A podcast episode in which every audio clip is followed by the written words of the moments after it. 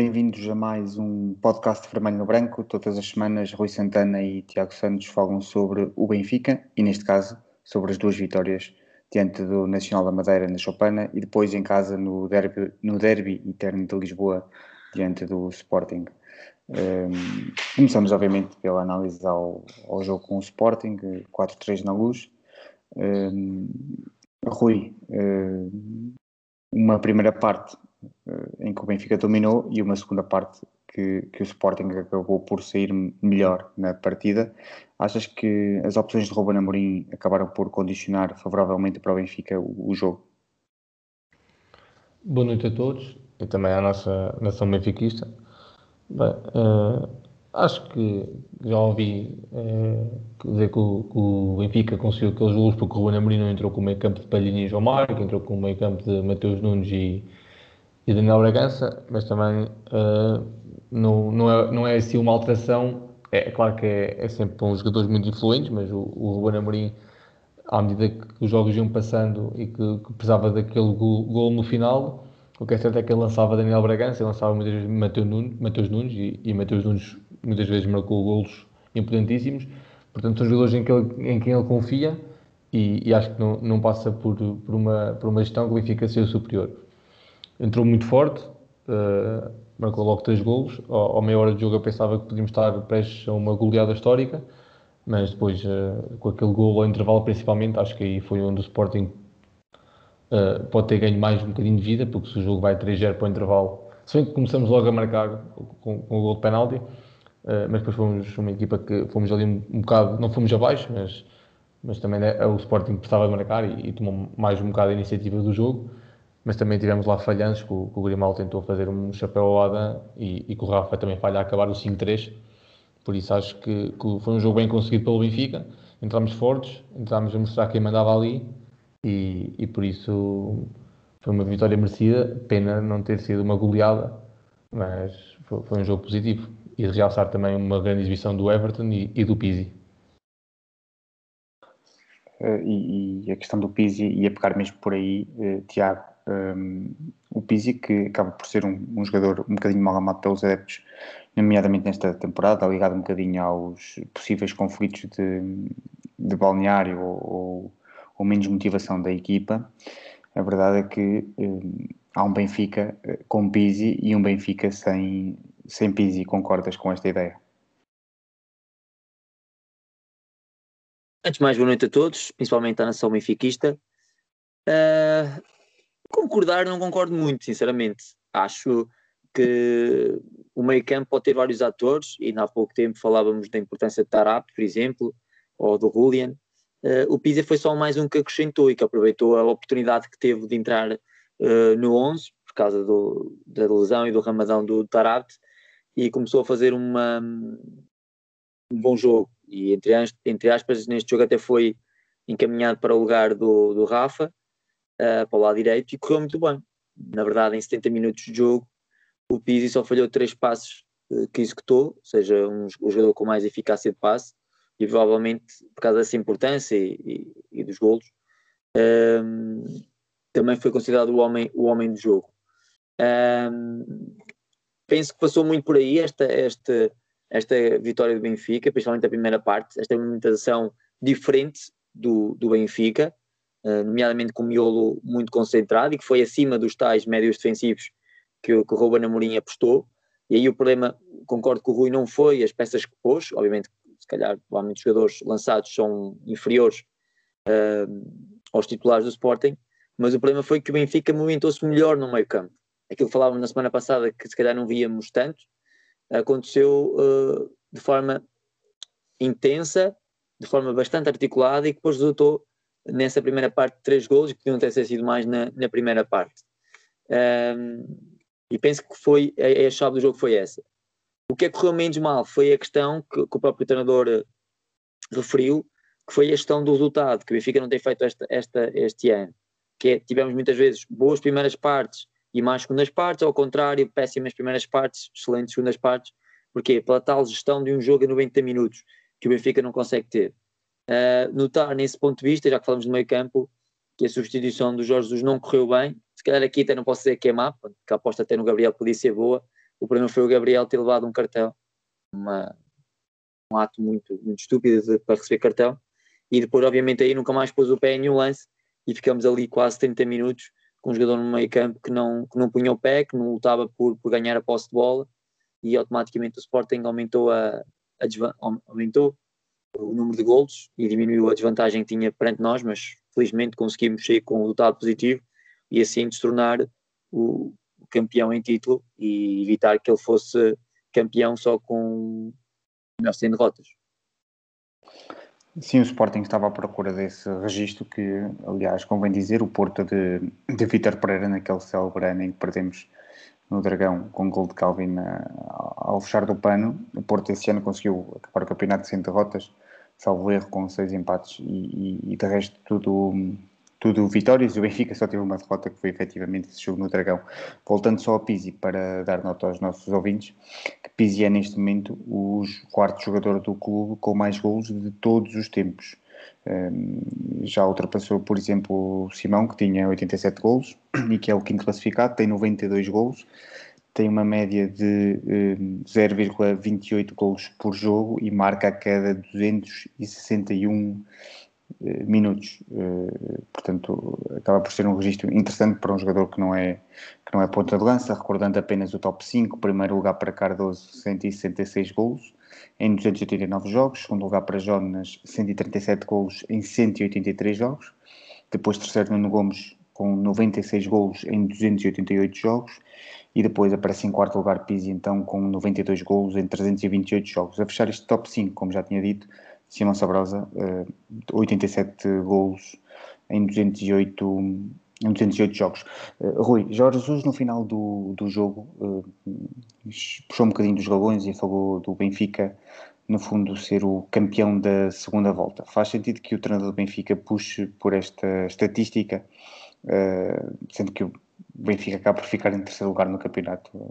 Terá, qual terá sido a, a lógica de Jorge Jesus para, para vir chamar, no fundo, este, este número, sendo que ainda falta uma jornada e, portanto, eh, com um ponto apenas de avanço nesta segunda volta, se é que podemos discutir a segunda volta, e por isso a minha pergunta, uh, pronto, não sei se, se concordas que, que, que, este será um, um, argumento que não tem, não tem muito sentido e, e, no fundo o Benfica acaba em terceiro. Antes de, de responder a essa questão, também de realçar uma questão tática do, do jogo Sporting, foi quando jogamos com o sistema de 3-4-3, em que o, o Pizzi, jogando, sendo um dos três homens da frente, uh, acabou por jogar por, por, dentro, ou seja, o Pizzi não, não é um extremo de raiz, ou seja, não é um extremo com características como o Everton sublinha para cima, o que fez com que jogasse muitas vezes por dentro e desse liberdade total ao, ao Diogo Gonçalves, e quando a bola do lado esquerdo, um, um, um Grimaldo a jogar muito mais por dentro, tem essas características, e o Everton a jogar por fora, depois com que houvesse ali uma maior superioridade no meio campo do Benfica, e acho que foi assim que o Benfica conseguiu combater o, o 3 o, o 3-4-2-1 do, do Sporting. Isso que era, era um sistema que o Bruno Lage começou a utilizar, não é? O Pizzi sim, parecer com, que está mais encostado à direita. Em vez de uma sim, com uma linha de 4 em vez de uma linha 3. Mas o Pizzi não tem velocidade para jogar a extremo, não é? Sim, mas o, mas o Everton também, a questão, a questão do, do Pizzi não ter características de extremo é, não é questão, pode ser, mas não é tanta velocidade, porque o Everton também não é um jogador rápido. Mas o Everton dribla muito bem e, e, gosta de enfrentar um para um, tanto que o, Everton tem lá aquele lance que, que tira três jogadores do, do Sporting do caminho, só com aquela finta curta dele e, e aquela finta de, de entortar. Uh, e é exatamente a questão do Pizzi jogar pelo meio, houve ali umas trocas nas marcações do, do Sporting que fez com que, com que o Benfica se tornasse mais perigoso com posse e, e para decidir melhor no último terço. Em relação à, à, à essa questão de, da segunda volta, para mim não tem qualquer interesse, acho que também não tem interesse para qualquer benfiquista, Acho que o Jorge Jesus apenas referiu, referiu essa, esse, esse tópico da segunda volta para, para desculpar uh, o facto do Covid e, e, na segunda volta já não temos muito Covid e, e, realmente foi, não foi uma segunda volta positiva porque acabámos em terceiro lugar, mas que é uma segunda volta em que fizemos mais pontos que na primeira e, e já vimos o Benfica no final, uh, sem ser ali o jogo com o Gil Vicente, vínhamos numa série de 10 jogos e com essa derrota do Gil Vicente foram 10 vitórias e, e, um empate e uma derrota.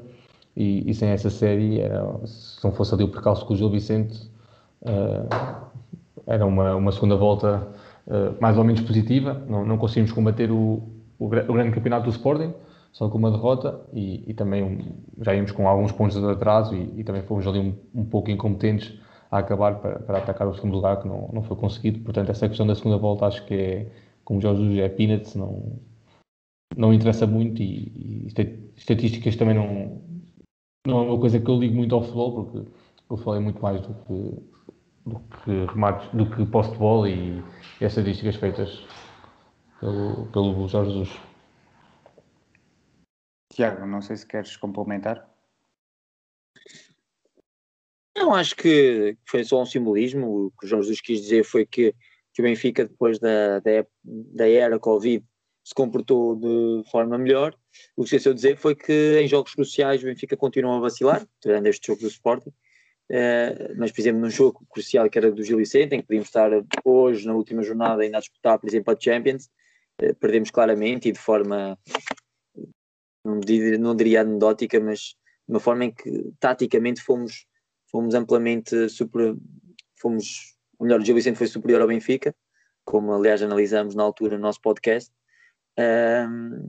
e foi pena, nesse ponto de vista, o Benfica ter, ter tido um, estes lapsos ao longo do campeonato, porque senão, obviamente, estaríamos numa melhor, numa melhor posição, não tenho dúvidas, não só pelo plantel, mas acima de tudo também pela, pela tática que, se calhar, na segunda, na segunda, na segunda volta o clube uh, deu nota. Uh, queria também acrescentar na questão do, do Pizzi no meio campo, que um, primeiro lugar, na lista dos goleadores é um bocado engraçado ver que os, os dois meio, os jogadores do meio campo, o Pizzi e o Simão Sabrosa, eram ambos, ou são ambos, os batedores de penaltis, né? oficiais, na altura Simão Sabrosa e agora o Pizzi, quando sai em campo ele normalmente bate os, os penaltis, tirando quando queremos oferecer gols ao, ao Seferovic. Um, e dizer também que cada vez mais a tática de Jorge Jesus vai se cimentando uh, neste, neste modelo de três defesas centrais, ficando para perceber se será aposta na próxima época ou não.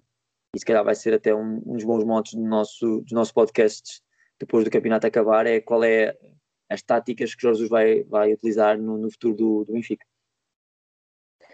As táticas e os jogadores que o Benfica vai ou não vai contratar. E, e, e temos aqui pano para mangas, como se costuma dizer, porque entre os jogadores que terminam o seu empréstimo e jogadores eh, que o Benfica, ou posições que o Benfica necessita de, de, de jogadores para, para o lugar, passa a redundância. Um, temos aqui um, bons debates, não querendo alongar muita discussão por aí, mas uh, a questão do meio campo e dos, dos jogadores do, do miolo, quer um, um, médio mais defensivo, quer um, um médio que acaba por ser o primeiro construtor de jogo, certamente terão que passar pela cabeça de, de Jorge Jesus. Muito bem, vamos avançar no nosso podcast. Uh, o Benfica uh, vai eh, jogar a terceira pré-eliminatória da Liga dos Campeões. Isto ficou uh, patente com o resultado do Porto logo após o derby de Lisboa, que venceu o, o, o Rio Ave sem contestação. E isso significa que o Benfica em agosto terá, na melhor das hipóteses, e digo na melhor porque a melhor é se ganharmos a Taça de Portugal ao Braga já no próximo domingo, e portanto aí o Benfica jogará a Supertaça, o que significa que jogará uh, nove jogos. Não jogando a Supertaça, tem a benesse de ter oito jogos, mas significa que o Benfica ficou arredado de disputar mais um título e perdeu outro. E portanto, só para dar aqui um bocadinho de contexto, significa que o Benfica teria a Supertaça a 1 de agosto, depois jogaria logo a seguir a primeira mão da pré-eliminatória, volta a ter Liga no dia 8 de agosto, logo três dias depois da, da, primeira mão e um dia, um dia, aliás, dois dias depois da, da primeira jornada da, da, Liga Nós, jogaria a segunda mão da terceira pré-eliminatória. A Liga voltaria a 15 de agosto, jogaria um play-off caso, caso passe a 17 ou 18 de agosto, tem jogo da Liga novamente a 22, tem depois o play-off a 24 e 25 a segunda mão e tem um jogo da Liga a 29 e já não entramos aqui no mês de setembro que tem obviamente uh, consequências uh, pelo, pelo, pelo, pela continuidade, obviamente, dos jogos, não, não, acaba, não acaba no mês de agosto. Um, Rui, um, colocava-te aqui duas questões. A primeira, saber como é que, como é que o Benfica vai fazer pré-temporada para se preparar para esta, para esta senda pesada de jogos logo no início da época. E a segunda, se achas que a Liga deveria, eh, pelo menos, suspender as duas primeiras jornadas do Benfica para que o Benfica pudesse ter mais tempo a preparar a sua entrada na, na Champions? Uh, uh, uh, em relação à, à segunda pergunta, é, eu acho que, que, a Liga devia defender um bocado os clubes e, e, se, e se quer privilegiar e quer ter o reconhecimento no ranking da UEFA, acho que, que deveria ajudar os clubes que no fundo vão representar Portugal a, a terem o melhor desempenho nas competições europeias e, e, agilizar as primeiras jornadas do campeonato para essas equipas. Uh, em relação à, à pré-temporada, vai ter que ser uma pré-temporada que vai ter que começar mais cedo, com menos tempo de férias, mas vai ter, vai ter, já tem que já estar a ser preparada, quer no contar a reforços, no que conta também a, a jogadores que têm que ir embora, ou, aos jogadores emprestados que têm que regressar ao plantel. E, e, a nível de treino vai ter que ser um, muito, muito bem preparada, porque vai ser ali uma série de muitos jogos, onde, onde o repouso entre cada jogo vai ser, vai ser pouco, mas, mas tem que ser muito forte no início, tem que dar uma grande carga aos jogadores no início da temporada. E a profundidade do plantel, não é? Contará Exatamente. muito aqui para, para este início. E, e, vai ter que ser um, com carga, não, não, não, vamos poder olhar a resultados nos jogos pré-época, porque os jogadores certamente vão jogar com alguma fadiga, vai ser mais para consolidar rotinas, porque tá, é, um, é um ano, caso continue a mesma equipa técnica, vai ser um ano de continuação, portanto, vai ser mais em consolidar rotinas, em, em trabalhar certos, certos uh, objetivos, em trabalhar certos momentos do jogo, como o Jorge os referiu, e, e que o Tiago também fez, fez questão de frisar no início do podcast, onde diz que, e bem, que o Benfica, em certos momentos do jogo, parece que não sabe ter o controle e, e, e descansar com bola e aguentar o resultado, e, isso vai ter que ser principalmente também trabalhado na pré-época, para que possamos atacar logo ali a Champions com, com toda a força, porque a entrada na Champions é, é mais que obrigatória, se não for é um tom muito grande no Benfica e, e isso nem, nem pode passar pela cabeça dos benfiquistas não, não termos uma ida à Liga dos Campeões. Uh, Tiago, uh, parece-te plausível que, que a Liga e que o Benfica, uh, se calhar, deveria desde, desde já falar com, com a Liga de Clubes para suspender desde logo antes de sequer haver sorteio de campeonato, porque depois sabemos que a partir do momento em que está criado o sorteio há mais motivos para haver uh, sururus à volta destas questões, com supostos benefícios, uh, mesmo que sejam infediveres, para vender jornais.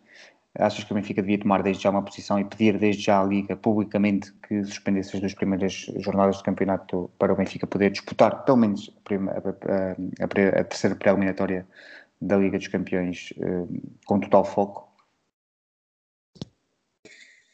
É uma possibilidade, é uma possibilidade, mas depois da terceira vem o play-off e depois vão-se adiar mais dois jogos. Vão ser muitas contingências que o Benfica tem que pensar. Mais do que isso, eu até acho que é há aqui um propósito que a gente não falou ainda, ou pelo menos não, não referiram aqui, que é o facto de termos pelo menos 4 a 5 titulares da equipa atual que poderão estar em competição até dia 10 de junho, não é? Ou seja, se por exemplo o Brasil for finalista da Copa América. Sim, temos uh, a Copa América e o, Lucas, e o Euro. Exatamente, e o Euro. Ou seja, Lucas Veríssimo e Everton de Cebolinha já foram convocados, ou seja, quer joguem, quer não, estão, estão, estão ocupados a nível de seleções. E depois mesmo o regresso e depois usar as férias, não estão cá tão cedo. Uh, Vertonga já foi convocado para a seleção da, da Bélgica. Rafa não sabemos se vai ser convocado para a seleção de, de Portugal, mas é provável. Luca Waldschmidt, com a certeza, vai ser convocado pela Alemanha para o Euro. Seferovic vai ser convocado para a seleção da Suíça. Uh, e de repente já estão metade dos titulares uh, convocados para duas competições que terminam seja, por exemplo, o Brasil é bem provável que chegue à final da Copa América, de resto dos outros, talvez Portugal, vamos esperar que sim, que possa chegar a uma fase adiantada, a Suíça duvido que chegue, mas a, a Alemanha, a Bélgica, exemplo, é? a Bélgica pode chegar exatamente a uma meia-final, o Luca pode chegar a uma meia-final com a Alemanha, ou seja, de repente temos seis jogadores que são titulares, ou pelo menos foram titulares eh, em, em fases diferentes da época, e que vão estar ocupados até dia 10 de, ju 10 de julho, sendo que o primeiro jogo oficial do Benfica será 1 de agosto. Ou seja, o Benfica, no máximo das hipóteses, vai ter que ter um bom banco de suplentes na próxima época para compensar não só este início de época em que alguns não vão estar, mas depois as mazelas de desta época ser quase corrida, não é? Ou seja, há jogadores ah, que só vão ter uma semana da, 15 dias. Da profundidade do plantel. Sim, exatamente. Sim, é muito importante e... falar disto.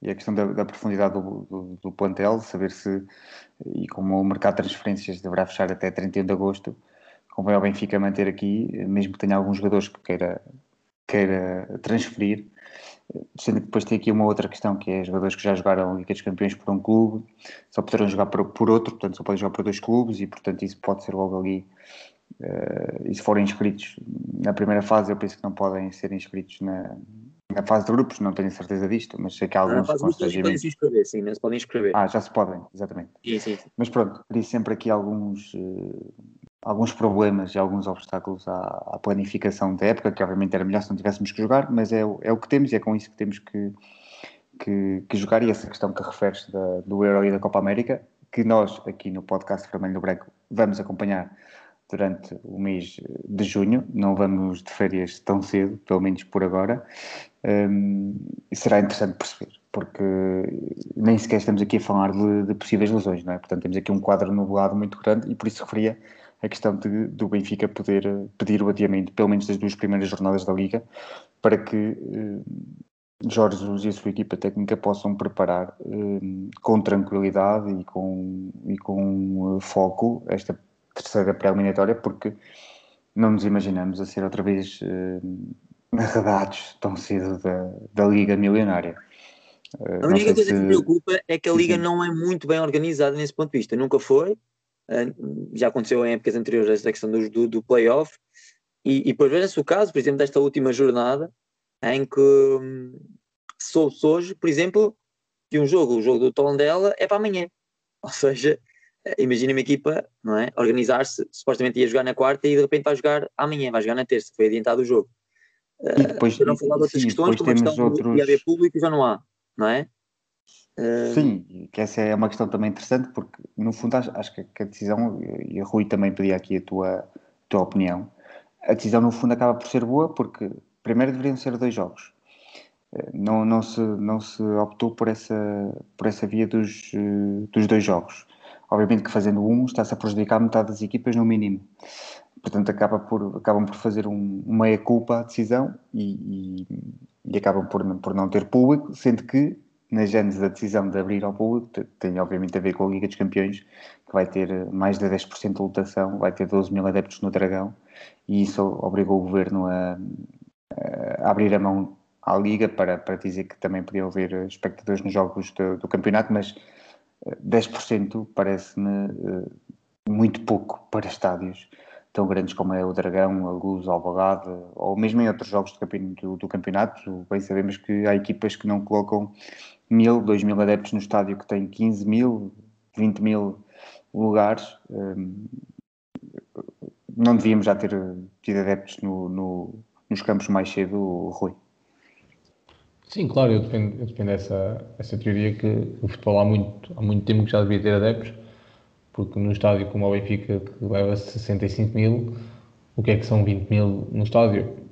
Aceito, o problema não é dentro do estádio, é fora do estádio, mas para isso é que também há, também há as forças de segurança, que é, que é para controlarem o, o perímetro do estádio e, e não deixar que haja aquela aglomeração de de pessoas. Uh, acho que em estádios como esses não, não tem mal nenhum ter lá 20 mil adeptos, ficam todos distanciados uns dos outros. Se temos uh, salas de cinema abertas, temos restaurantes abertos, onde são espaços fechados uh, e há pessoas, porque é que num, num, num local aberto, com, ao ar livre, com tanto espaço, não, não, se, mantém, não, se, não se metem pessoas lá dentro. já, já teve mais que na altura de, de deixar que isso acontecesse, mas não, não aconteceu e também creio que na última jornada da Liga não vai acontecer isso. Pelo que percebi, acho que a Liga voltou está atrás. Está confirmado que não vai haver adeptos. Não vai haver adeptos. A, Liga voltou atrás e não vai haver adeptos nos estádios na última jornada. Portanto, isto também a Liga é um bocado, mostra aqui um bocado a sua desorganização. Hoje é uma coisa, amanhã é outra. Uh, como também não, acho que tudo bem que já não há muito objetivo para o Tondela nem para o Passo Ferreira uh, a última jornada, mas uh, as equipas no fundo são profissionais, gostam, jogam a partir da o Tondela vai ao jogo para ganhar, o Passo Feira vai ao jogo para ganhar e, e ter que dizer a uma equipa que, que vai jogar amanhã não, está a preparar-se devidamente para o jogo, nem, nem se calhar como queria. Mas pronto, é, é a liga que temos, o, é, os clubes é que aprovam quem, quem manda, os clubes aprovam as decisões da liga, portanto quem tem, quem tem que contestar também não contesta, por isso não, nós podemos mostrar o nosso sagrado, mas, mas os clubes é que, é que têm que fazer a, a sua parte. Sim, porque essa é outra questão interessante e para terminarmos o, o nosso podcast é que a verdade, e como estava a referir o Tiago, a questão da, da Liga não ter espaço para depois colocar os jogos ou não ser muito organizada nisso, a questão é que quem aprova os calendários da Liga são os clubes, normalmente por unanimidade, e depois chegamos a outubro, novembro, temos dois, três jogos do campeonato em dois meses, e, e lá vêm os clubes e os treinadores dizerem que, que o, cal o calendário não foi bem feito quando são os próprios clubes que o vão aprovar à sede da Liga antes da, da época começar, bem antes, ainda na época anterior é que aprovam o, o calendário, portanto, também nesses meses de outubro, novembro, certamente que entre um jogo de seleção e um jogo de taça uh, haveria tempo para fazer um jogo de, de campeonato, até porque a Liga dos Campeões tem ali uma fase entre outubro e novembro que, que para ligeiramente o ritmo, abranda o ritmo e depois acelera outra vez em novembro, dezembro. Não sei se uh, algum de vocês tem alguma coisa a acrescentar a este tema, Tiago Rui. Está tudo dito em relação a essa questão da, da Liga, do calendário e, e da Liga dos Campeões. Temos que atacar fortes, temos que ser fortes, não pode haver desculpas. Portanto, é para ir, a, é para ir Champions, não, não há outro pensamento. Sejam com oito jogos ou, ou, ou todos os dias, temos que estar sempre a ganhar. Que é?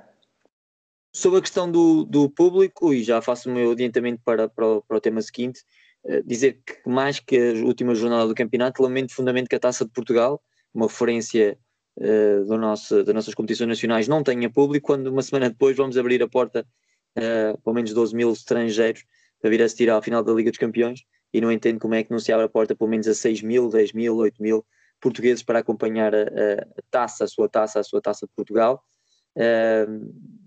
só se foi pela justificação do jogo ser em Coimbra e não ser no Jamor, porque se fosse com o público supostamente devia ser no Jamor, uh, mas não consigo compreender, muito menos a razão da, daqui. A, em Coimbra até será mais fácil, o estádio é mais novo e tudo, será mais fácil Exato. organizar. Sei, não consigo perceber, principalmente a justificação do secretário de Estado do Desporto, uh, a dizer que é mais fácil controlar os adeptos ingleses do que, do que dos portugueses, porque vem num controle rígido do aeroporto e de testes e não sei o quê, ou seja, uh, como a gente não soubesse que depois entre o aeroporto e, uh, e os estádios vão parar em qualquer, eh, na maior parte dos tascos uh, do Porto, ainda bem, é para, para, o turismo e para o comércio português, mas era bom que também o comércio de Coimbra pudesse usufruir, por exemplo, dos adeptos do futebol para, para, para ir ao estádio, ou até podia fazer uma campanha que era só pedir à final malta do distrito de Coimbra, para não haver também de locações, e pronto, certeza que tanto o Braga como, como o Benfica teriam um representante na bancada para, para os apoiar.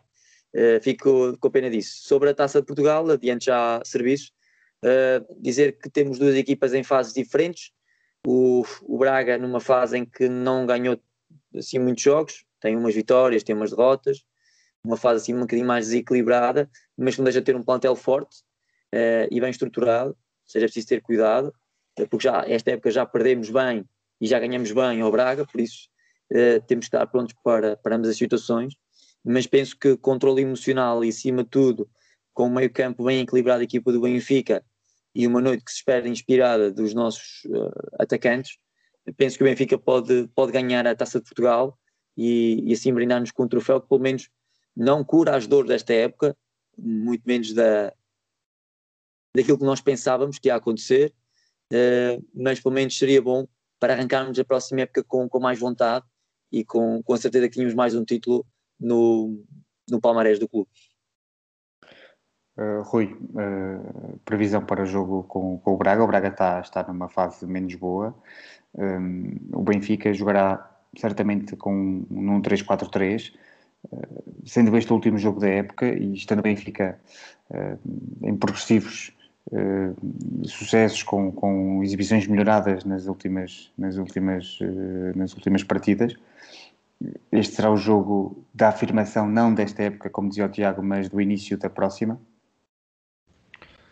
Sim, é, é uma época onde é um troféu para, para ganhar, é um troféu para disputar, é uma taça de Portugal que, se não me engano, nos últimos, nos últimos 20 anos, creio que ganhámos apenas três vezes, ou ou, quatro vezes, não, não, não, tenho bem a certeza, até posso estar aqui a dizer um grande erro, mas mas são poucas as vezes que nós ganhamos nos últimos anos e, e é um troféu que a seguir ao campeonato é, é o troféu que, dá, que, é, tem mais prestígio em Portugal e, e é sempre bom e dá sempre, e dá sempre também uma possibilidade de disputar outro troféu no próximo ano e, e tentar vencê-lo.